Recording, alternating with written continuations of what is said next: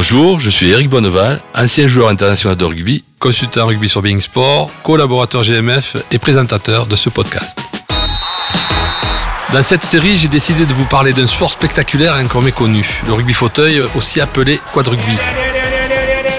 Du 18 au 22 octobre, la Coupe internationale de rugby fauteuil 2023 se déroulera à Paris GMF est d'ailleurs partenaire majeur de l'événement.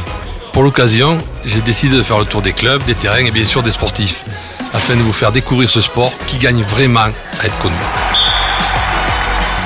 Place au rugby fauteuil. Aujourd'hui, je reçois Riyad Salem, un joueur hors norme de cette équipe de France de rugby fauteuil.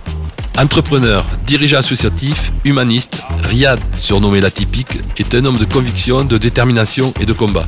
Il a participé aux Jeux paralympiques de Londres et de Rio. Il est double champion d'Europe 2022 et 2023 et chaque fois en battant la Grande-Bretagne. Ce dernier épisode sera l'occasion pour moi de faire le point avec mon invité sur la Coupe internationale qui arrive à grands pas. Alors suivez-moi, c'est parti pour l'épisode. Bonjour Riyad. Bonjour. Justement, euh, ton surnom l'atypique, je voudrais que tu nous en parles parce que tu as deux casquettes, celle du sportif de haut niveau et celle du président d'association. Tu es un vrai passionné. Je suis un passionné, mais c'est parce que c'est mon histoire qui a voulu ça. C'est que dans le milieu du sport, bah, j'ai euh, j'ai eu un parcours un peu particulier. J'ai d'abord été en équipe de France de natation, puis en équipe de France de basket. Euh, donc j'ai fait 18 ans d'équipe de France de basket. Et pour ma pré-retraite, je suis en équipe de France de rugby. Alors, tu sous-entends que c'est plus facile le rugby fauteuil Je, je sous-entends pas du tout que c'est plus facile. non, mais qu'est-ce qui t'a amené justement à, à, ce sport? Alors déjà, pourquoi euh, je me suis retrouvé en, en mode dirigeant? C'est qu'à l'époque, moi, je voulais faire du basket et on m'a expliqué qu'il fallait des mains pour faire du basket. Donc j'ai eu la chance d'avoir un club militaire qui m'a donné euh, l'opportunité de rentrer dans le championnat. Et après, ben, quand il y a eu un changement de président, c'était plus compliqué. Donc on a monté notre club. Voilà, on a créé une association.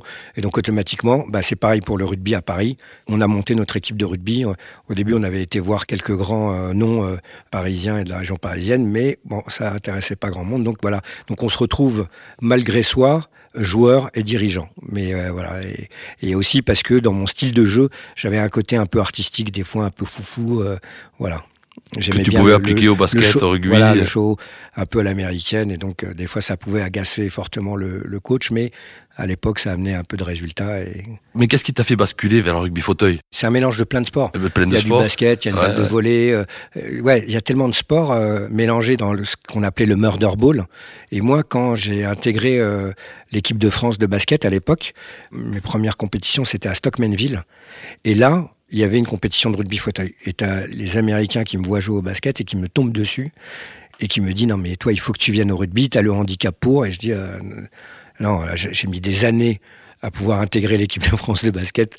Après ma carrière de basket, on verra euh, ce que ça donne. Et quand j'ai arrêté après les Jeux de Pékin, j'ai un pote dans le club qui était basketteur mais qui était tétraplégique et qui voulait monter une section rugby, qui était Fred. Et euh, au début, je dis pourquoi pas? Donc j'ai été jouer avec quelques clubs et j'ai eu Adrien Chalmin, qui, ouais. qui était euh, un, un, grand joueur de rugby en espoir, ouais, et Clermont. Qui de Clermont-Ferrand, ouais, qui m'a appelé et qui m'a dit voilà, on constitue une équipe. Vraiment, ça serait bien que tu sois avec nous. euh. Et son histoire m'a touché aussi. Je t'avoue que c'est une histoire d'homme, quoi. Une histoire d'homme, ouais. Il m'a dit viens, essaye. Il m'a dit cette phrase j'aurais dû faire une grande carrière en rugby bipède et j'ai pas envie d'être ridicule. Et euh, toi, tu as un peu d'expérience dans le haut niveau et as le physique pour. Et c'est comme ça que je me suis euh, embrigadé. J'ai fait un premier stage à Bourges. Je me suis fait dégommer. Et là, il y a du choc là. Ah ouais, là, on se rentre dedans. Bah oui, parce qu'au basket, on n'a pas le droit de se rentrer et dedans. Voilà. c'est pour et là, d'un seul coup, tu te retrouves la tête sur le parquet, le fauteuil sur ta tête, tu comprends plus très bien ce qui t'arrive.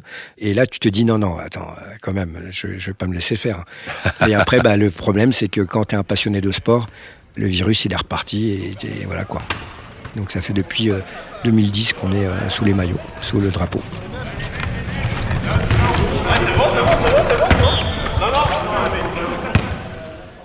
Qu'est-ce que ça t'a apporté euh, ce sport justement dans ta vie, dans ta bah, ça m'a apporté euh, quelque chose. Euh, moi, quand j'étais au basket, j'étais un petit point. Donc euh, j'étais un porteur d'eau, je travaillais beaucoup pour les gros points. Et là, d'un seul coup, je me retrouve dans la situation inverse, je deviens un gros point. Et euh, ça m'a apporté aussi euh, le fait de voir que bah, dans le handicap, la tétraplégie, c'est quand même euh, c'est quand même un handicap assez lourd. Et quand tu vois ce que les mecs arrivent à faire avec le peu de muscles qui leur reste, à se rentrer dedans comme ça. Ouais, mais voilà, et puis la niaque, et, et tu te dis waouh, Tu vois, ça impose le respect, quoi. Et c'est vraiment un sport de gladiateur et tu, et tu retrouves ce côté où, quand tu penses au handicap, quand tu penses à une personne tétraplégique, tu penses à, à quelqu'un de diminué physiquement. Mais là, quand tu vois le spectacle, le, physique, comment ça donne et l'émotion qui transpire, et en même temps ce jeu technique parce qu'il faut s'adapter à ceux qui ont le moins de mobilité et, et que sans eux, euh, nous les gros points, on n'est rien. Bah voilà quoi, c'est, ça te, ça te rend plus humble. Alors comment on prépare pour les grandes compétitions euh, qui arrivent en octobre? Il y a la Coupe internationale de rugby fauteuil qui est importante. Alors comment on se prépare physiquement et mentalement? Comment on prépare? Alors euh, chacun prépare avec les moyens qu'il a dans son club. Et c'est vrai que moi, pendant quelques années, j'étais plutôt dans l'esprit je viens rendre service à l'équipe de France, donc je n'étais pas forcément sur une, une préparation rigoureuse et je m'entraîne vraiment quelques mois avant les grandes compétitions. Et parce que bah voilà on n'est pas professionnel on est amateur donc euh, c'est compliqué de gérer euh, sa vie bah, de dirigeant d'entrepreneur euh, de tout ça. Et donc c'est toujours assez difficile. Et bah avant les grosses compétitions bah là on, se met à fond et puis là on, se prépare vraiment comme on s'est jamais préparé auparavant parce que on, on a tous les mois des rendez-vous avec l'équipe de France. Et ça c'est vraiment génial quoi. Et puis, et puis quand on gagne comme vous l'avez fait. Ouais. Ça donne envie, non? Ça pousse à se préparer encore plus. Je dire, tu vas battre euh, double champion d'Europe, dont la dernière fois en Angleterre, enfin, euh, Pays de Galles, vous battez les Britanniques chez eux. Donc, mais au fait, ça motive. Tu, tu, sais que tu peux. Tu sais que tu peux aller chercher la médaille. Et jusqu'à maintenant, on l'a loupé avec très très peu de, parce que on voyait bien que nos moyens étaient limités. Les derniers championnats d'Europe à Paris, on y a vraiment été avec le bid parce qu'on avait fait quoi? Un stage et euh, euh, une sortie, un, tournoi, et on a quand même réussi à battre la Grande-Bretagne d'un point chez nous. Et c'est vrai que le public nous apportait l'énergie et tout ça, et euh, la majorité nous disait ouais c'est un coup de chance.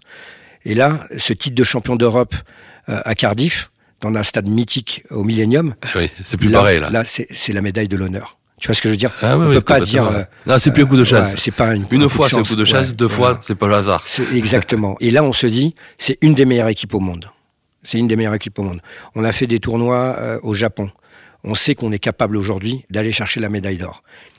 On n'est pas encore complètement euh, prêt parce que, voilà, avec la, Coupe du Monde, je pense qu'on fera un podium, ça c'est quasiment garanti. Mais il nous manque encore deux, trois petits trucs pour bosser ensemble et se préparer et surtout se forger ce mental.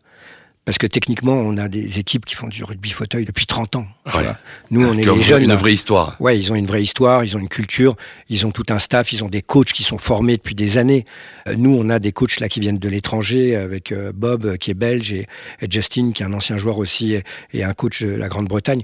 Donc voilà, on s'est renforcé et ça permet aux coachs français de prendre un savoir-faire, une expérience pour l'avenir. Et c'est important parce que là, on est en train de jouer quelque chose de fondamental qui est on écrit l'histoire de l'équipe de France et en même temps, on écrit le futur de l'équipe de France. Et ça, c'est hyper important. Ah ouais, le futur s'écrit toujours plus facilement quand il y a des victoires. Ouais. Tu le sais. Et, c'est pour ça que c'est pour ça que cette victoire des champions d'Europe nous amène une dynamique incroyable. C'est vrai qu'on a été champion d'Europe B. Alors les gens ils disent ça compte pas. Pour moi, ça compte parce que c'était la première fois que j'avais un titre de champion d'Europe en rugby fauteuil.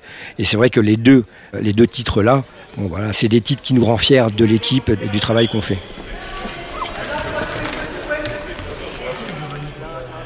Donc pour finir euh, et pour revenir sur cette coupe internationale donc qui arrive en octobre, l'état d'esprit c'est quoi? C'est euh, en plus à domicile, c'est conquérant. Elle, elle, est, elle, est, combatif. Là, on a envie de tout déchirer. On a envie de dire voilà, la planète, c'est chez nous. C'est le monde nous appartient. Toute cette génération de joueurs et les anciens qui sont là, ils ont été au tout début de la création de ce sport.